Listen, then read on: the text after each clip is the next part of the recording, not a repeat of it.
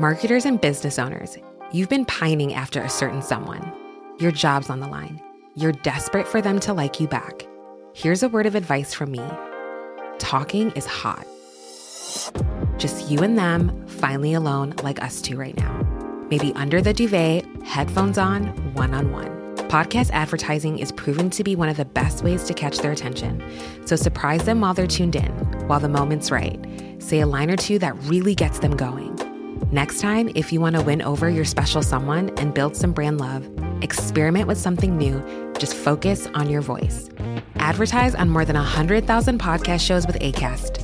Head to go.acast.com slash closer to get started. Bonjour Alexis Corbière. Bienvenue dans la matinale de CNews. Après le rejet des deux motions de censure, le texte est désormais adopté. Euh, La loi euh, sera promulguée. Est-ce que la bataille est terminée? Non. C'est une étape. Et d'un certain point de vue, ce qui s'est passé jeudi, à savoir l'utilisation du 49.3, est un élément qui a redynamisé le mouvement et, et je m'en félicite. Sur un plan législatif, la bataille est quand même terminée.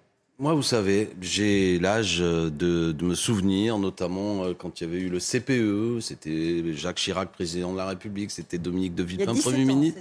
Oui, mais écoutez, on, a, on essaie d'avoir de la mémoire de tout ça. Dans des mobilisations sociales, et M. de Villepin, qui avait pour autant fait adopter la loi, avait jugé finalement plus sage de la retirer parce que la mobilisation continuait. Elle avait même je- été promulguée et suspendue Exact- immédiatement Exactement. par Jacques Chirac. D'accord. On était à peu près à la même période au mois de mars et puis le 10 avril 2006, je crois finalement tout ça avait été suspendu. Ce que je veux illustrer par là, vous misez en fait sur cette Je retraite? Ce que je veux dire déjà, partons de l'essentiel. Et je ne veux pas donner des conseils à M. Macron, mais si d'aventure il nous écoute, je crois qu'il sans doute il, il aime bien écouter votre matinale, mais la question elle est politique. Bien sûr, les outils que je juge autoritaires de la Constitution, de nos institutions, peuvent permettre d'imposer ce texte. Par le 49.3, aucun vote à l'Assemblée nationale, mais tout le monde sait bien qu'il y a une protestation puissante dans le pays. Donc il est temps un peu de calmer les choses. C'est un texte qui est ni juste ni justifié.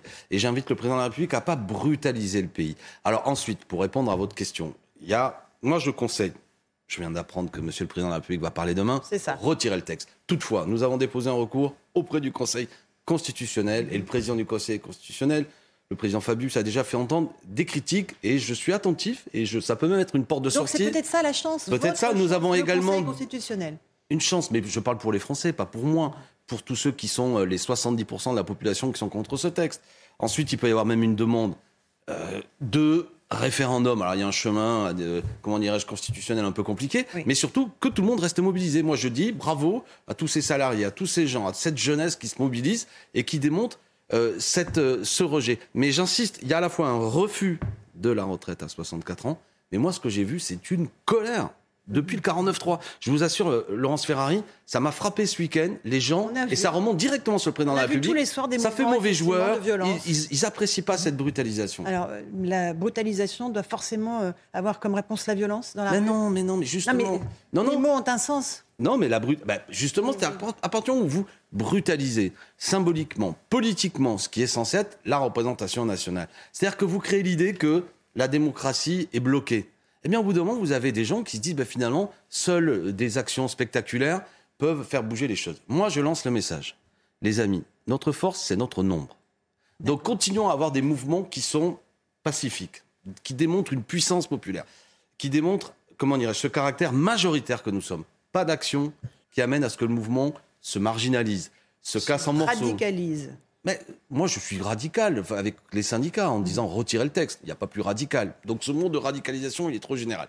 Mais pas de choses, pas de violence minoritaire qui amène à ce qu'au bout d'un moment, tous ceux qui sont. Euh, mais attention, Par ça, ça- exemple, hier à Paris, 300 interpellations, des policiers blessés. Non. Ça, c'est pour vous euh, des... Oui, alors. Non, pas non. Il y a, Non, non. il y a des policiers blessés. Oui, sans aucun doute. Il est hors de question qu'un fonctionnaire de police soit blessé. On Maintenant, je peux vous dire, pour, comme parlementaire, je suis allé avec mes amis dans des commissariats parce que nous pouvons, dans ces moments-là, voir les lieux de, dé- de, de- de- de suspension des, des libertés. Beaucoup de gens passent 24 heures au poste, sortent, on ne leur reproche absolument rien. L'autre fois, je suis allé chercher des amis, on leur reprochait attroupement, et après 24 heures, ils sont relâchés. Ils n'ont strictement aucun, aucun grief. Ce que je veux dire, c'est que ça, ça attrape, je ne veux pas dire le mot rafler parce qu'historiquement, mais enfin, Oui, ça attrape ça beaucoup, beaucoup beaucoup, plus 200, 300 personnes. Et au milieu de tout ça, j'ai encore un ami qui est un élu d'une des villes dont, dont je suis député, qui est vraiment, s'il y a de plus pacifique, qui est actuellement euh, au commissariat dans, dans, dans le 18e arrondissement. Tout, tout ça, c'est aussi bon. euh, Et et il y a même des images. Pardon, hein, je respecte le travail de la police qu'on voit sur les réseaux. Ça cogne, ça tape.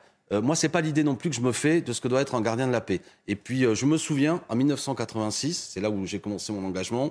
Moi, j'aime pas revoir euh, ces voltigeurs, on appelait comme ça à l'époque. Là, c'est un fonctionnaire qui tient la moto, puis l'autre derrière qui matraque. Ça, c'est mal fini. Alors donc, calmons les choses. Et je pense que ce pays est très tendu, à juste raison, et je le soutiens.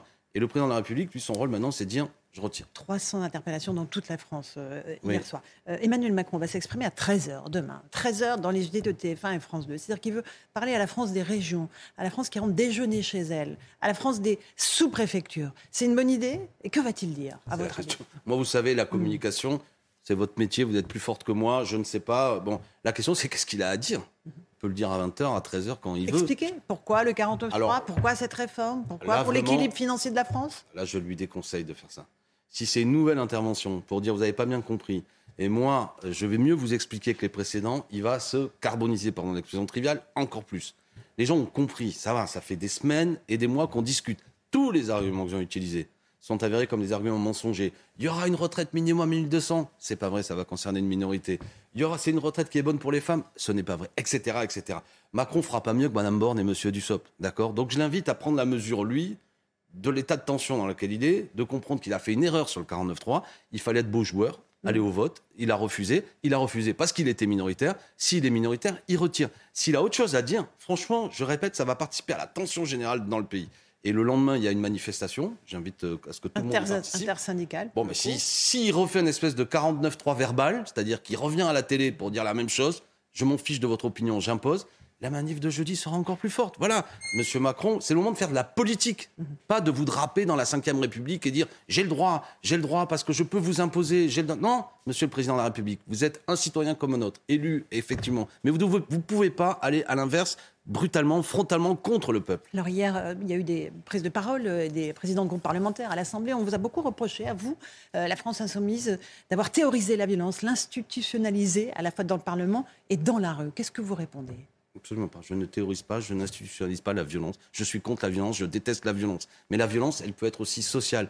Quand vous faites travailler deux ans de plus les gens, je vais vous dire, la dernière fois, entre 2010, mmh. M. Sarkozy avait passé la retraite de 60 à 62 ans, ça a fait tomber 300 000 personnes au RSA. Ça, c'est violent. Ça, c'est de la vraie violence. Alors après que quelqu'un parle fort, qu'après quelqu'un prenne une photo, TikTok, machin, Twitch, tout, tout ça. Bon, Hugo Bernalicis a été euh, sanctionné parce qu'il twitchait. On verra s'il sera vraiment. C'est un début Twitch. Hugo, qui est un homme euh, intelligent et qui aime les nouvelles technologies, met en place ah, une espèce de compte rendu.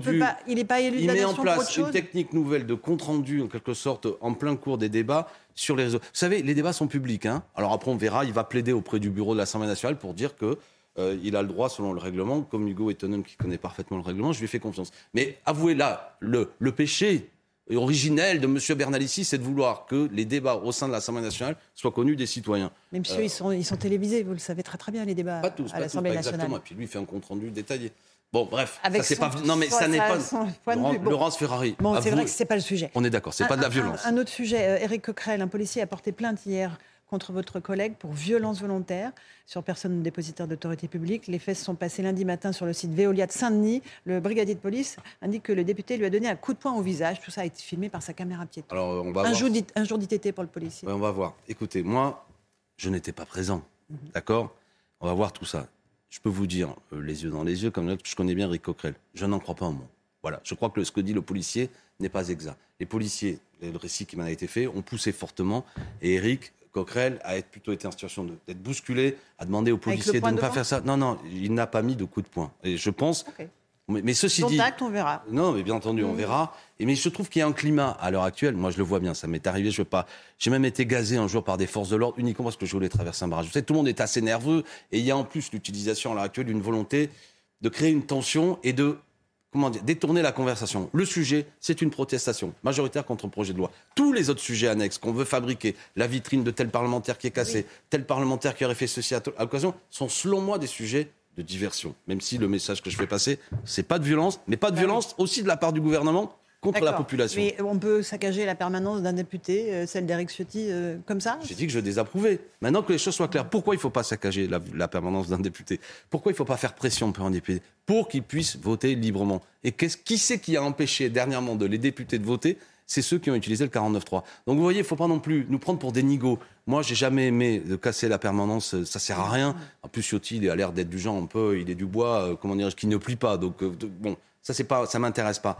Par contre, je dis, on ne peut pas s'offusquer du fait que je ne sais trop qui aurait cassé une permanence, et à l'inverse, d'un seul coup, ne pas comprendre que les députés ont été brutalisés par le 49-3. Et au passage aussi, il y a beaucoup de permanences France Insoumise qui parfois... par le 49-3 qui existe dans la Constitution, qui a été utilisé déjà une centaine de fois depuis le début de la 5 Il n'y a pas sur ce type de, pas sur ce type de, de, sujet. Ah non, je vous assure.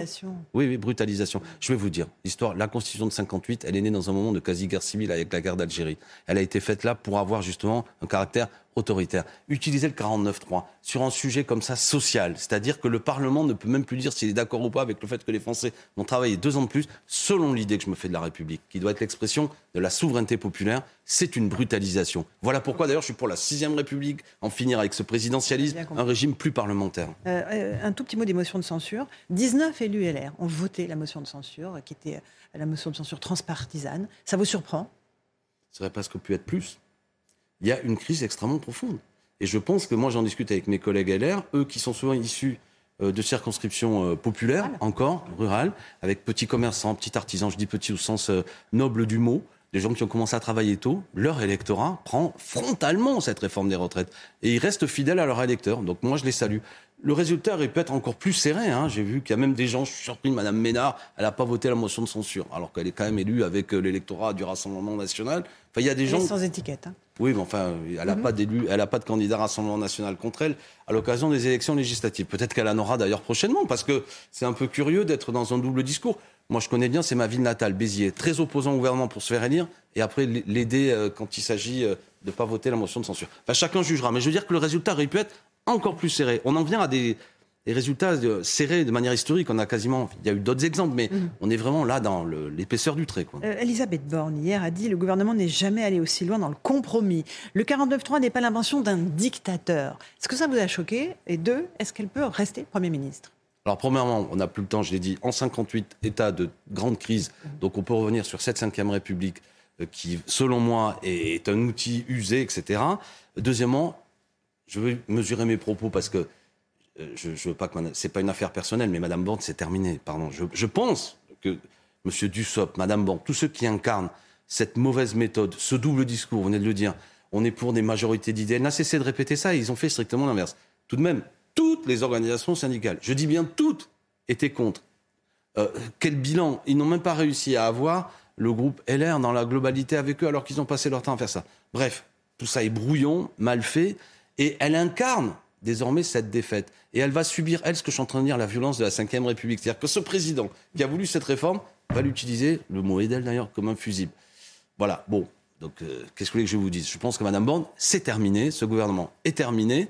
Là, la seule chose que fait M. Macron, c'est voir en termes de communication le bon moment euh, hmm. pour euh, changer. Bon, après, il suffit pas de changer les gens, hein, il faut changer de politique. Euh, la suite, qu'est-ce comment s'annonce la suite? Il y a des textes de loi importants qui vont être débattus. Normalement, la loi immigration, normalement la loi sur le travail. Est-ce que vous pensez que le président peut faire comme s'il ne s'était rien passé et les présenter benoîtement à l'Assemblée, au, au, Sénat? C'est ce que je suis en train de vous dire. Moi, je crois pas. Voilà, il y a un avant et un après. Ils sont carbonisés.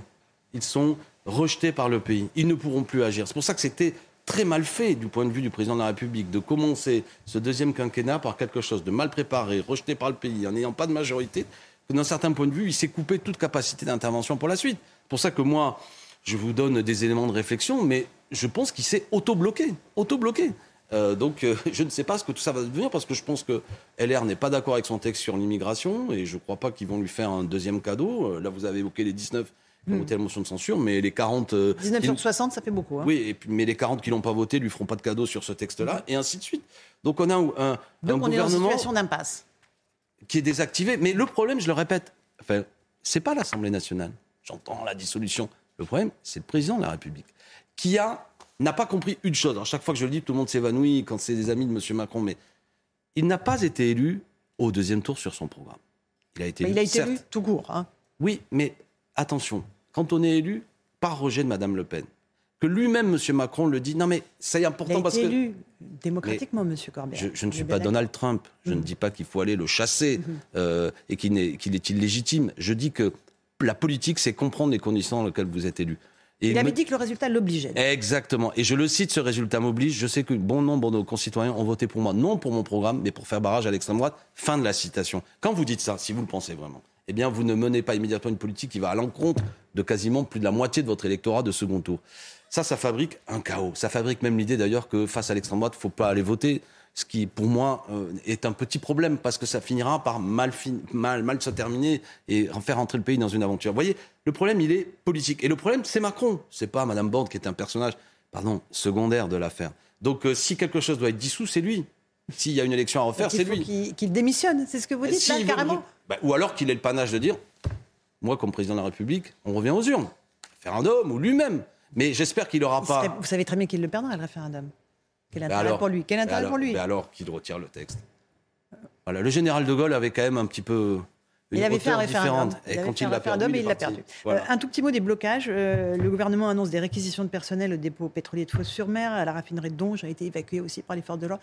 Il va y avoir de plus en plus de tensions sur le terrain du côté des grévistes. Bah moi, je pense que le droit de grève, c'est la marque euh, de toutes les grandes démocraties. Quand on commence à réquisitionner, envoyer les, les forces de l'ordre, etc., face à un pays, toutes les mesures qu'on prend ne régleront pas une grande colère. Et d'un certain point de vue, tout ça ne fait que chaque fois que rajouter encore plus de détermination à la mobilisation. Je profite de cette fin d'interview pour dire gloire à tous ceux qui se mobilisent. Vous avez raison, les amis.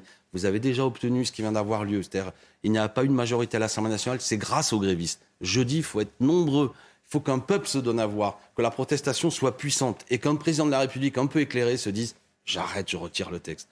J'espère que ça se passera comme ça. Alexis Corbière, député de la France Insoumise, était notre invité ce matin. Merci à vous et à vous, Romain Desarmes, pour la suite.